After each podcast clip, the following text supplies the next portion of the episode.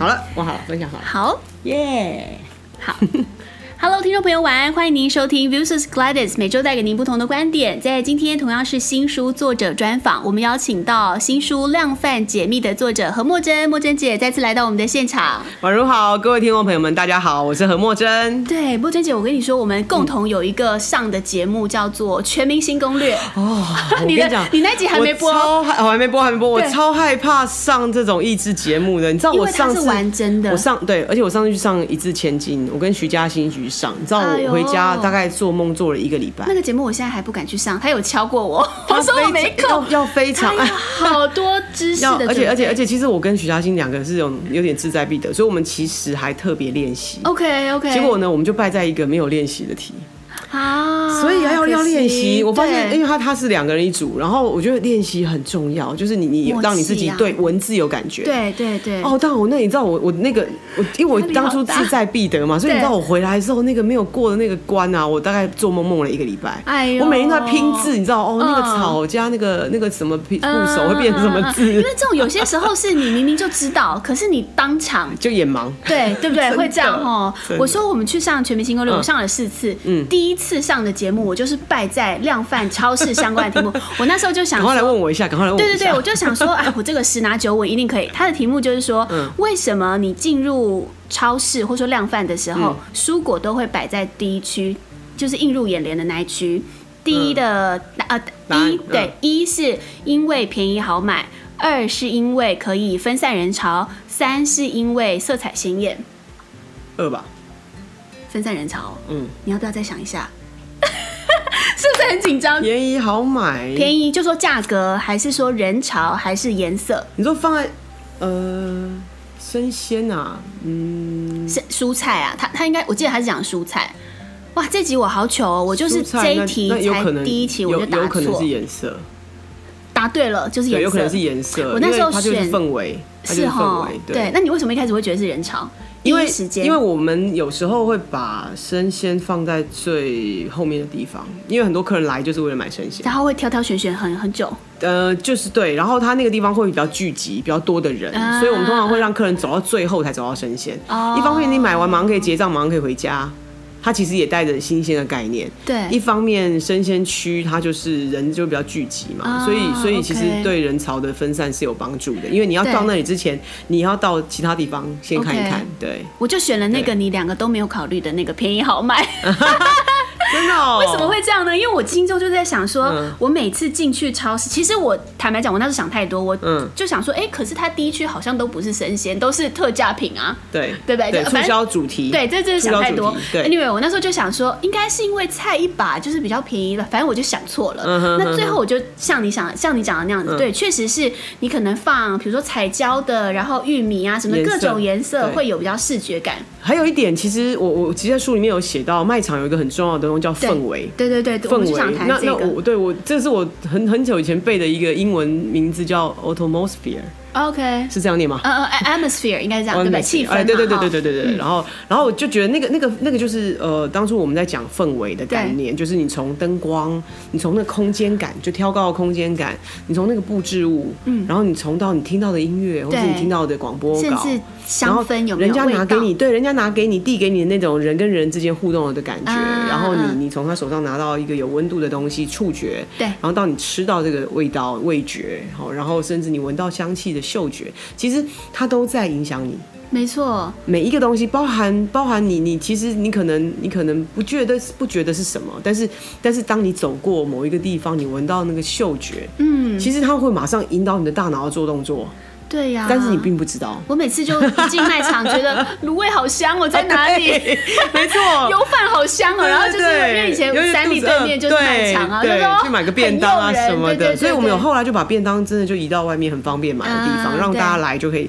可以很快的买到他的午餐，然后甚至我们后来还做座位区，嗯，让这些可能忙碌的上班族可以坐着赶快吃完就回去，回去回去休息这样子。对啊，所以听众朋友，你就会想说自己的一切行为在进入卖场的时候都是被设计好的、被掌控的，但是你要怎么知道你被设计哪个环节，就要看这个新书《量贩解密》，就写了你过去二十年在卖场工作的经验，然后把它呃很细微的从内部的观点跟。其实是一个工作者的感觉啦。因为一般我们可能是消费者的感觉，你走进消走进卖场，你你是买东西或者全家人一起去嘛。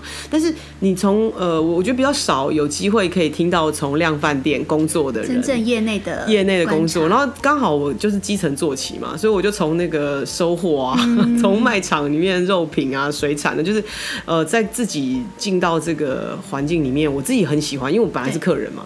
那你你突然觉得，哎、我从客人的角色变成一个卖场的角色，然后你。你在卖的所有东西都是你每天要吃的，嗯，然后吃的、喝的、用的都在这里，然后，然后我很爱吃嘛，所以就觉得，哎呀，真是一个，真是一个非常好的天堂，真的，真的，就想我每天都可以看到我喜欢吃的东西耶，这样。我记得我一阵在糖饼客啊，我抽屉里面都有满满的零食，因为常常有新品出来，有新品出来我一定要买来吃看看。欸、工作的流程会是怎么样？比如说你今天是在你刚刚说的糖饼客，或者说你今天是在生鲜部的，不一样，是是不一样。讲生鲜好了，生鲜我们通常会把品质当成最重要的事情。Okay, 因为我我是客长的话，我需要注意生鲜我卖给客人的东西是不是好的品质。对，所以我会到收货码头，我每天早上七点，我就会在收货码头收货。是什么意思啊？港口还是？呃码头，很像港口，对，就收货的港口，我可以这样说，因为它因为你知道货车后后的那个后车厢都比较高一点点，所以它会有个码头，刚好跟那货车厢平行，你的门打开，它的车就可以直接出来，所以是叫收货码头。所以我们店里面都会在码头地方稍微有一个高一点的地方，让货车方便送货。货车倒车进来一打开，对，就是我们有个收货码头，所以我就会在收货码头当这种蔬菜水果，那时候蔬果客进来的时候，我站在那里收品质。那品质很重要，所以，但是我跟你讲，我很多时候我真的搞不懂。对呀、啊，我不知道你菜，你有在做菜对不对？我不知道你搞不懂，像那个呃芋头好了，芋头两颗如果一样大，你要挑重一点还是要挑轻一点的？哎、欸，可是他送来的时候你还要选啊？不用，你只要品管。我只要对，我要品管，就是我要抽验嘛，我可能就是一箱里面我就拿两颗出来，我觉得到底是重的还是轻的，你就要挑挑哪一个？芋头应该是要重的吧？嗯、对，因为芋头如果要芋头扎实一点嘛，哈。对，芋头重的话就扎实，然后水分也比较多。OK。但是你想一想，其实我们吃到好吃的、有香气的芋头，其实都松松软软。嗯，对。它不是 Q Q 的哦，是松松软软的，所以要挑轻的。哦。那是在码头上学的。OK OK。就一开始我想说，哎、欸，你都好，我在挑轻的哦。就骂还骂厂商有没有？那他听掉哎，我不爱。然后厂商说：“哎，你家公啊，哎，听那叫起好假哎。”没在煮菜哈。对对，都是妈妈煮给你吃，真的，他就会这样说。然后，然后我就把它记下来。我那时候就会准备本笔记本。然后其实这个是这个是我们一般在生鲜区，我除了收货进来之后，我们要可能要帮消费者去想说，哎，如果有客人他可能不止买一颗，对，或者他可能比较小家庭，或者像我们有人住在外面，我会帮消费者可能切成一半，我帮他包起来，像高丽菜一颗，我就把它切一半，有一有一颗的，有一半的。甚至还有四分之一的 okay. 那我们就会做包装。所以我有一阵子每天都在那个后场包装菜鸟的时候，那每天都很包装，所以我超会用那个包装机的。你知道，它有那种那个保鲜膜，然后把菜菜包起来。那你要怎么样放，然后怎么样包，然后动作很快，然后又能够包起来很漂亮。对，那都是技术。所以，我我们其实，在每一个细节里面去学习，在嗯生鲜的卖场的管理。嗯嗯。那另外像糖饼啊，我说我很喜欢糖饼课，就是 糖饼课。我那时候在在卖场的时候，我我我就刚好遇到中元节，对，哇，最重要的时候啊，最重要的重点其实是仓库管理。你必须要，因为你商品很多嘛，然后尤其遇到像那种大档期，而且是档期瞬间，对，你的量突然瞬间要爆很多，然后你必须要第一个是争取卖场的陈列位置，再一个是争取我仓库能够有，有足够的储放存放空间。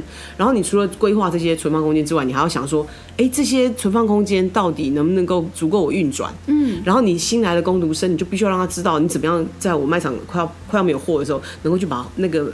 存放空间的货拿出来，顺利的进到卖场补货。对，那你知道中元节真的有时候在我我我在当课长那时代，就是客人真的很多，所以有时候你那个出来，有时候我们真的没有办法用货拉货的那个油压车拉货整整板拉出来，怎么办？你知道吗？我曾经还用过那个客人的手推车接送货物。哇，就是。立刻补，立刻补。对，就是你必须要用用用一个比较快速的方法来补货，就没有那么容易。但是这个过程是一个很棒的学习。我们做一点点陈列竞赛好了。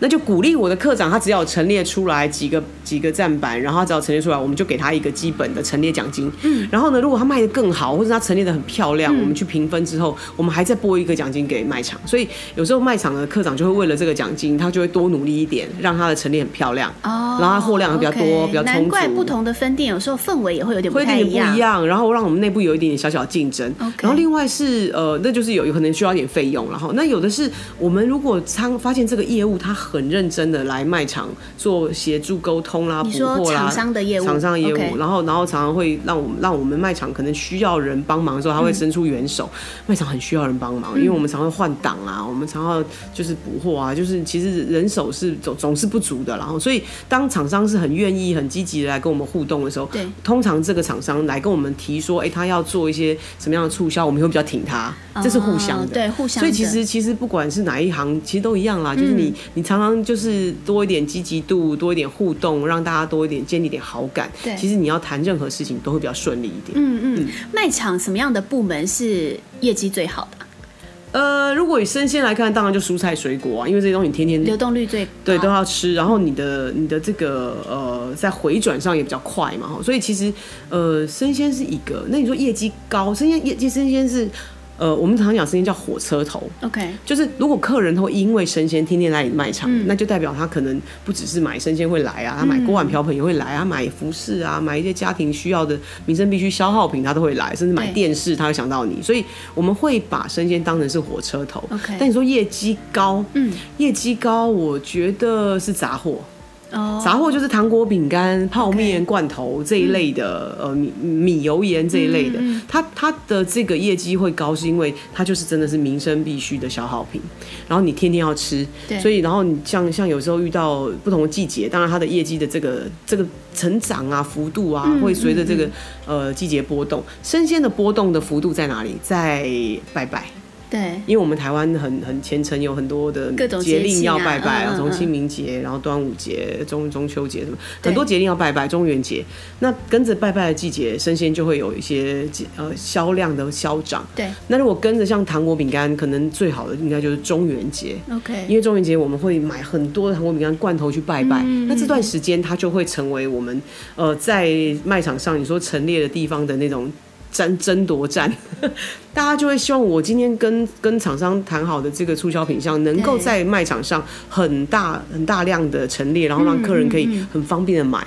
那有一个大量陈列的位置的好处是，我客人他不会缺货嘛，对，他想要买的客人随时都可以买得到。而且你知道吗？卖场如果陈列有量感。客人就会很想买，就会有一种树大便是美的感觉。对，你就会觉得，然后大家都在买的时候，你就对真的，然后客人就会有互相影响的感觉，就是我看到他也在买，好像很好哎，买对这个好像不错，我就买来吃看看。所以其实真的是有一种这种带货效应，真的，它就是如果你陈列的够好看，然后量感，然后陈列的很漂亮，它对于销售有一定有绝对很大的帮助。嗯嗯，所以像孟真姐，你待过三大量贩巨头嘛？大家的销售策略跟着重的方针一定不一样，尤其是有一些发商的，然后可能本土的，对，对，对，那。这三个你你你的观点上，他们各自的真正决定性的差异是什么？因为影响到后来的业绩表现，或者说，或者说他们的客户取径是不是不一样？比如说，可能有有些卖场他希望着眼的是家庭客，有些也许是比较上班族等等，会会有这样的差异吗？其实如果以在行销公安策略上，我比较近的像大润发跟家乐福来做比较好了。台湾在在在量贩店的客人，真的大部分是家庭客，家庭哈，家庭客。那大润发的客人呢，通常他都是比较呃，可能是呃，应该这样说，我我觉得啦哈，他对生鲜的要求是比较高的。OK，因为我们常常发现，哎、欸，大润发生鲜区都是满满的客人，因为早期大润发做了很多档生鲜很强力的这种活动，导致其实它影响了我们整个台湾的很多的水果的销量。我不知道你你你有没有印象，在两千零五年之前，我们几乎每年会做泰国粥。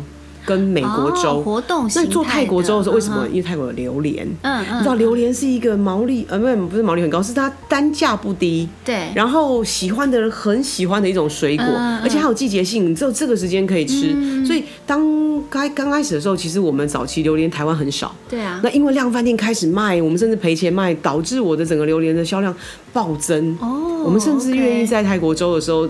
有一点点赔钱，或是我真的不赚钱，我用榴莲来吸引客人进到我卖场来。嗯，那从这个经验以后，我们甚至不只是榴莲，我还有很多泰国的这种一呃，我们叫一带不在一带路，一村一特色。它每一个乡村都有一个特色的艺术品，然后甚至有那种木雕啊，他们泰国很多那种手工艺品，其实做的很漂亮的。如果你有去泰国玩，你会发现泰国很多很有特色的这种创意的年轻人的的这种文青的东西。那我们就用这个泰国周把把这个特色带进来，甚至我们还邀请了整团 Tiffany 人妖来。在大润发的时候，那、oh, 我就发现，哎、欸，有些开场客人非常喜欢这种，嗯、对这种有热烈活动的，的然后然后是跟生鲜的商品连接的东西，甚至像。我我我我想你可能也记得叫做樱桃，有啊，樱桃就是美国州，然后那时候我记得我们樱桃为了要不要樱桃，对对，一定要是华盛顿 的，然后一定是在那个美国国庆的前后产生的，所以我我都我都永远不会记得，永远不会忘记美国国庆的时间，因为就樱桃的季节。樱桃对。然后我们曾经为了就在大润发的时候，我们曾经内部为了樱桃要不要赔钱，嗯，这件事情。讨论到这样快吵起来，OK，因为其实卖场是不容许赔钱的，但是为什么要赔钱？因为我赔一点点钱，我的客人会暴增所以它是一个很重要的行销策略。对，但是它等于像要不要把它变成广告费啦？对对，然后就是我刚刚讲火车头的概念，如果我透过一点点的毛利的减损，然后可以导致我的客人一窝蜂的非常喜欢这个东西。我告诉你，就是因为这样的策略，导致我们台湾大概在开始卖樱桃，开始大量进樱桃，然后会不会用货柜进樱桃。到现在，我们几乎都是华盛顿樱桃的前五名的进口国家。对啊，台湾就这样大，但是我们竟然可以成为前五名的进口国家。嗯，因为它又有等于说期间限定，对，然后又基本上是量贩限定了，对，嗯，然后就其实不见得量贩限定，就是进口商也是会进，然后可能传统市场也买得到，但是。价格不一样，对啊，品质不一样，所以我们自己在卖场里面，我我都买整箱哎，我记得我好几年每年都一大堆，然后每次就大家就想知道说卖场我在做特价，赶快就抢啊，所以我们都是整箱整箱买这样，所以其实它。呃，应该讲说生鲜如果做得好，它对于整个的呃营业额的带动是很大的。所以我们讲说，哎，可能在我那当初在大润发的时候，我觉得大润发生鲜是做的非常好的。OK，那家乐福的部分，它就是很掌握到呃流行跟生活必需品。对，就是我们我们其实呃跟像呃有一段时间，我们进非常多的进口商品。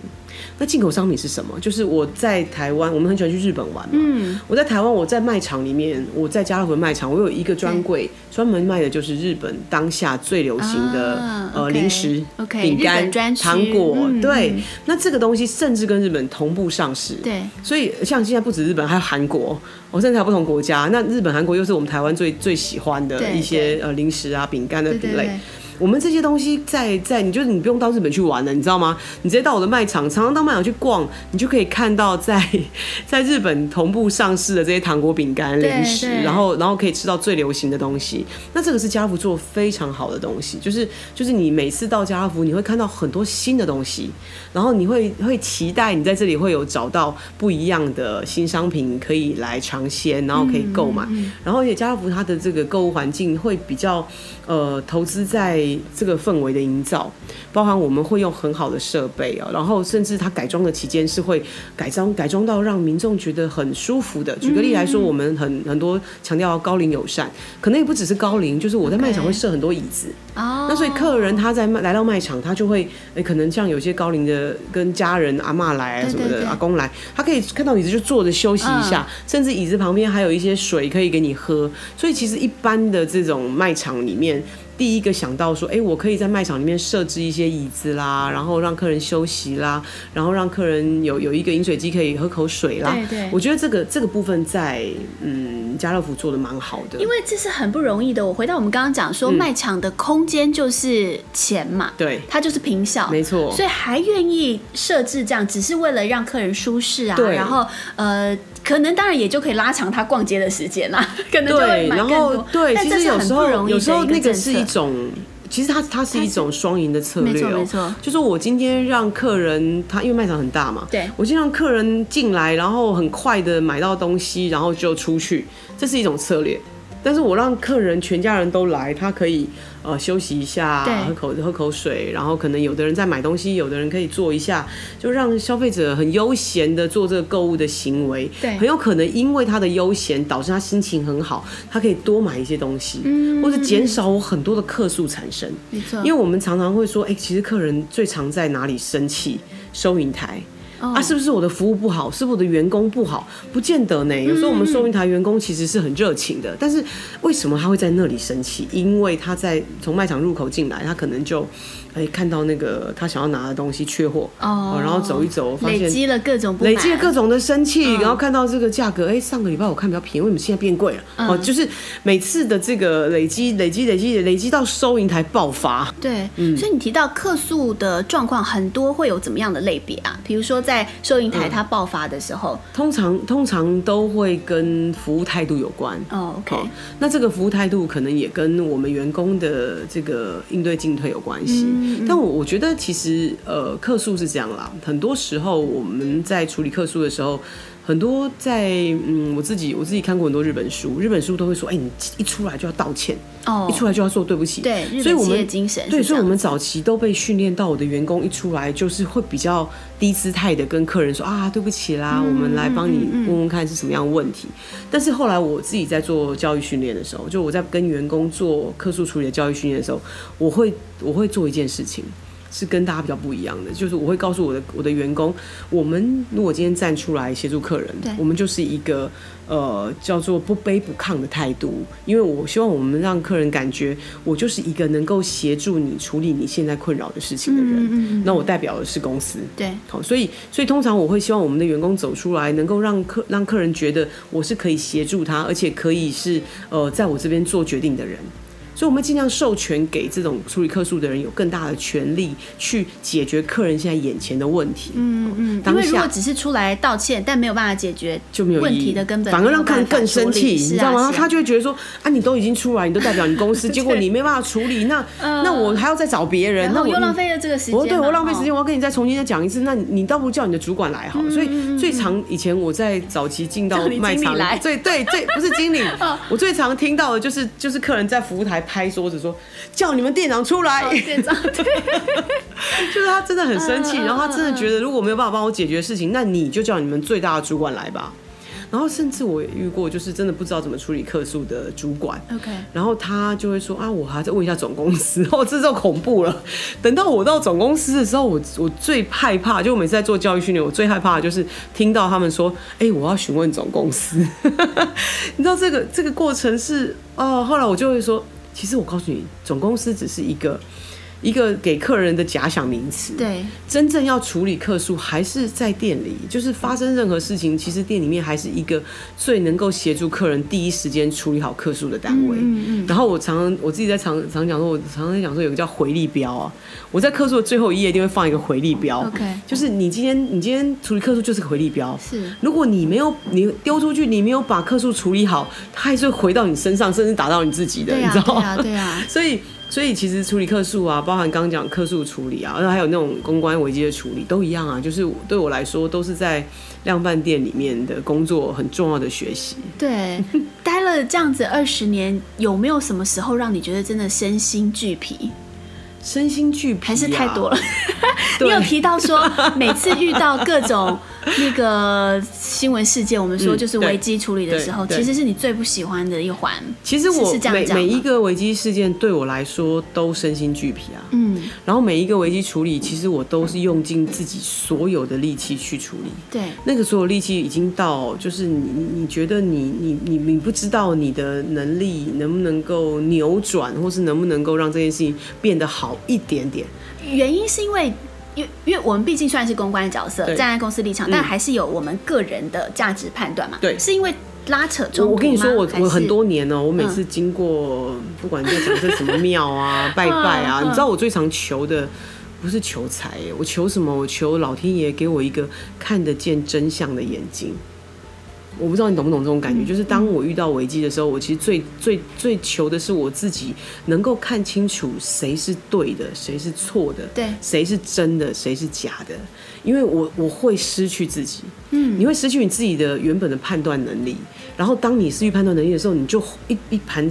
那就乱掉了。是啊，因为你没有一个判准嘛，你没办法有一个。你必须要回到你自己的基准，然后那个基准是你的心，所以你必须让你的心很静，你必须让你的心是很清楚的明了。当我在这个时间点，我怎么样是站在消费者的角度，OK，，然后从消费者的期待去处理这件事情。然后你在做这件事情的时候，当你说这个话，对消费者而言，听到的感觉是什么？然后，所以我就其实常在做这种来来回回的思考的时候，你会比较跳脱你当下那个。呃，苦不堪言的那种情境，你会比较理智一点，因为你的理智线会出来，你就开始思考说，好，那我现在应该要用什么样的方法去面对现在这个问题.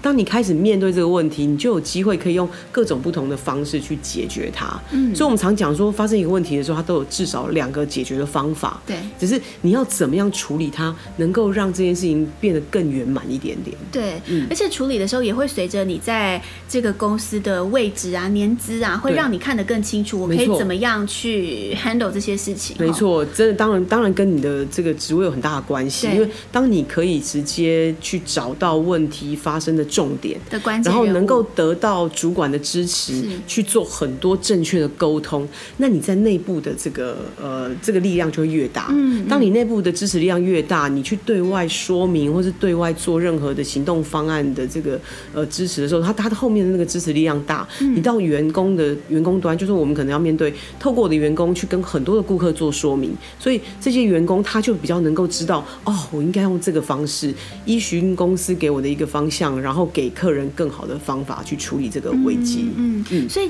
慕姿姐，你又一直提到一个很重要的点，就是你后来其实投入蛮多时间在教育训练。对，真的这一块是你自己跟公司提的，从你观察到的很多危机事件啊、案例处理，对，很实务的。对，因为其实我我我们在上一集好像有提到毒奶粉事件。其实毒奶粉事件之后，我在公司内部做最多的事情就是教育训练，而且甚至我们还呃有法国的一些经验，然后回来，然后到我们台湾，我们再改成依我们台湾沟通的逻辑，然后依我们台湾不管是对对外的媒体的沟通，或者是对外公安官方单位的沟通，还有甚至我们要对消费者的沟通，很多面向的这个部分，我一起来处理这个呃危机的教育训练。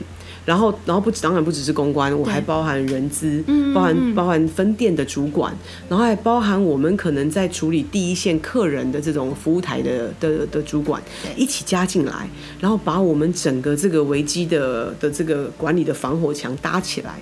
那这个防火墙它是平常就要做的，等到你危机已经发生，你再来做来不及了，当下都乱了。没错，所以你一定要让这些危机教育训练在。危机发生之前，它等于像一个种子，就种在每一个主管的心里面。对，发生危机的时候，他就拿出来用，它突然就可以发芽，你知道？对。然后你可以知道说，当你遇到这个危机状况，你可以用什么方式立刻停损？OK。你可以用什么样的逻辑思考去减少我消费者的这种不担呃担心或者是不信任？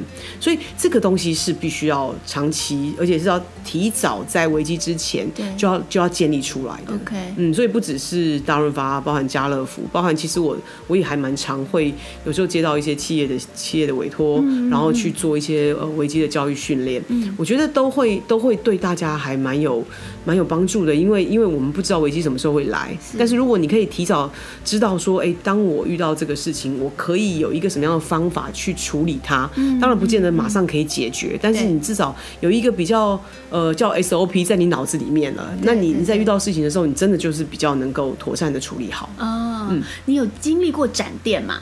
哦，也有，对不对？有有有，在我手上就是开店的那个经验，应该有超过。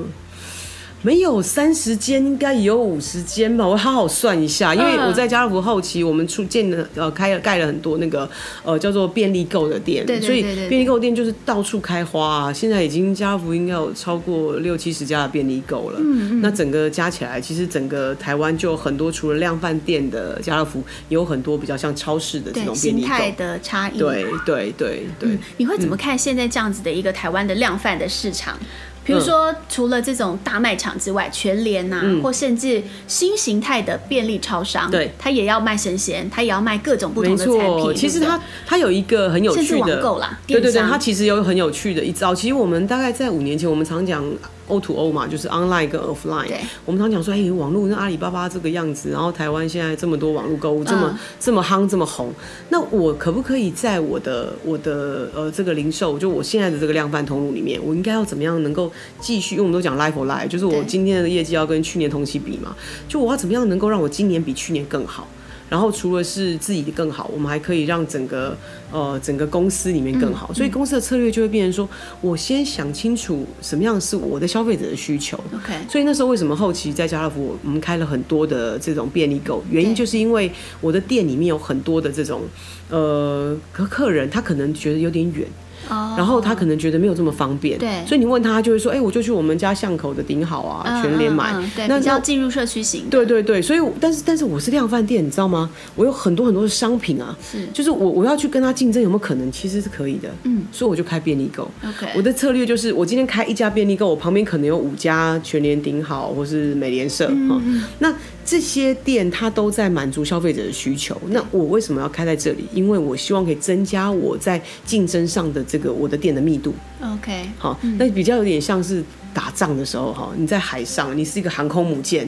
你知道吗？你是一个很大的舰艇，但是你可能目标很大，是，但是别人可能不太容易进到你这边来，嗯，他当然没有办法攻击，但是他他没有办法跟你有很多互动。但是如果你想要攻城略地，你就必须要很多的战斗艇。对，我的便利购就是我的战斗艇，撒出去。对对对，嗯，我我把我店里面精选的可能一万个商品，对，然后送到我的这个呃呃各个可能就我刚刚讲的这种战战区一级战区，嗯，对，然后社区型的战区，让我的客人可以很方便的到我这里来买。嗯，所以他就是。一个一个的去在社区里面抢业绩的战斗体。对，所以家乐福他当初的策略就是希望可以透过这样的方式，让他的店的密度增加，然后看到家乐福的比例更高。嗯，然后我也因为我的量可以增加，我的谈判条件就会更好。对，所以其实大家都在做一个谈判条件更好的的一个部分，因为它是源头。嗯，因为因为其实零售业赚的是现金流，对，它赚的是现金流动，呃，让让这个钱可以滚钱的概念。所以一般我们在台湾比较特别，我们台湾很早就发展便利商店、便利超商，然后发展超市，对，然后但是量贩店进来了之后，其实它也对我们整个台湾的消费形态有很大的改变。对，那现在正在改变的其实是我们讲的电商。那电商它能不能够在台湾有一个跟国际上不一样的一个方式？我觉得它很有机会，因为因为其实所有的机会都在哪里？都在消费者还没有说出来的需求里面。就我们常常要去检视我们自己的核心能力，检视我能够给消费者什么样的东西，然后把这个核心能力弄做成让消费者可以被看到，然后他愿意花钱来买的一种商机。对对，那我觉得那就是一个很重要的。未来零售业的发展很重要的核心，对，随时都在想说怎么样让消费者花钱，让他们掏腰包 来购买。对，其实这一波这个疫情影响，因为台湾相对是防疫很成功，对，冲击比较少，但反而我看到了一个小小的状况是少了一些些转型的契机。因为我们说有挑战就是有机会，没错。所以在疫情非常严峻的国外，像像我因为呃前两天主持一个台湾跟印尼的。形象展线上的，了解，所以我们当天是连线到印尼的西爪哇，所以是一个非常乡下偏乡。可是那个西爪哇的省长他就分享他们当地的经验，就是因为民众没办法出门，迫使即便你以为是那种很偏乡的社区型的量贩，全部开始转数位转型。所以他们就所有东西都开发 App。了解，做网站，我们听起来可能不是很新，外送或者对对对对，但它就变成说，因为有这样子的一个实体生活的危机，促使你以为很乡下的地方也做了数位转型，接轨的变得很快了。哦，那很棒啊！其实他对于做对他，然后他对他就会对于一些网络平台有很多的需求。对，那我们台湾其实早一开始的时候也是啊，就是很多的可能饭店大家没办法去买去吃，对对对，那饭店就做外送嘛。没错没错没错。那其实就是很多的。这种当然讲 COVID-19 的这个危机，其实导致整个全全世界的的翻转，嗯嗯嗯，就说零售业的翻转，或者是购物形态的翻转，然后我们其实实体的门市的翻转，因为其实所有实体门市原本你以为店面为王，其实现在不是了，现在现在是自媒体为王，像你一样，对对对。就说你要从消费者的角度，对，从使用者的需求来。嗯来，反而再来回判一下，去想，去想我们可以怎么做，然后能够怎么样透过透过自己的一些规划，然后让你就是想清楚消费者他的他在购物，或者他今天的需求在哪里。对对，你用能用什么样方法最快的找到消费者，嗯，然后让他知道你。然后让你成为他的需求。对，其实跟我们在做公关，然后跟记者关系蛮像，就是是啊，就是我成为一个一个供给的角色，记者是一个需要新闻的报道的角色。对，那我们怎么样把我们自己的呃供给能够成为呃记者的需求？对，所以我们最后就聊一下好了。真的大家都想说要在卖场抢便宜，嗯，真的有抢到便宜吗？对，当然，真的其实 其实量贩店的 毛利，量贩店的毛利结构本来就比较低了，而且量贩店其实我我说真的，我有一阵子。在在量贩店工作的的过程中，因为我有小孩，我进便利超商我买不到东西，就是怎么？因为我价格敏感度太高了，对，所以你知道那个一瓶矿泉水，我在卖场可能三块五块，我在那边要买十五块、二十五块，所以我我有点买不下去哎，所以在我的我自己的的经验里面，就真的必去便利超商就是一个方便，对，我就不管价格了，就是需要你现在就要，对对，你现在需要你就买吧，对。但是，但是老实说，我自己真的民生必需品的的消费，大部分都还是在在量贩店里面。然后，甚至我自己会也会像现在已经离开量贩店，但是我还是会去很很常常到不同的呃通路里面去看看。Uh, uh, uh. 甚至我又开始会有很多线上购物的的经验啦，然后也累积一些在台湾零售业，我们可以也许可以想一想，就你刚刚说的，我们有什么什么更更新的方法，对，然后跟我们这个呃消费者需求接轨。是啊，是啊，你知道我就是前阵子看房子啊，只要凡是那个区域有卖场的，就会卖特别好的。对，对啊，因为量贩真的是还改变了大家在选房。因为因为我跟我跟嘉我跟嘉兴很好，就是那个。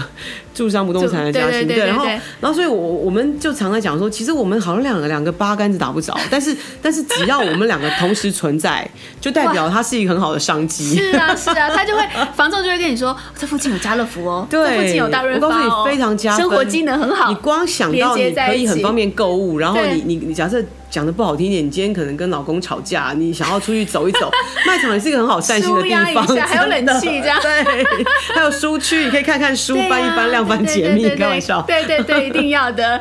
这是呃，莫姐姐她出的最新的书，叫做《量贩解密》，已经是好几刷的畅销新书。大家如果有兴趣，想要知道平常在这个量贩的购物有怎么样子的体验，然后甚至我觉得最重要的是，这是一本很重要的危机公关处理的心法。对对对，有好多很实际的案例，可以呃浓缩了莫珍姐二十年的人生精华。对，欢迎大家可以把一些心得啊分享到我的何莫珍粉丝团。对，那未来我的何莫珍粉丝团也会再放更多我在量贩或者在台湾零售业的一些发现或者是分享，嗯、然后大家也可以。参考一下，而且最重要的是，不只透过 Podcast 或是我们今天刚好有直播嘛，嗯、你十一月七号要办新书分享会。十一、哦、月七号我们在那个 Tutor ABC，嗯，在和平西路一段五号，等于是古亭站。古亭站八号出口一出来就看到了，下午两点的时间，欢迎可以见到大家。对呀、啊，嗯、我有在我的 Podcast 的那个资讯栏页也会贴出相关的讯息，还有购买购书链接，购书链接，欢迎大家，希望大家多支持，对，大家多多来购买这本书，就可以知道更多关于量贩业。你需要知道的秘辛。好，今天非常谢谢莫娟姐来到我们的节目现场。那么大家有兴趣的话，记得要购买书，也可以从我的资讯当中看到相关连结。晚安，拜拜，拜拜，晚安。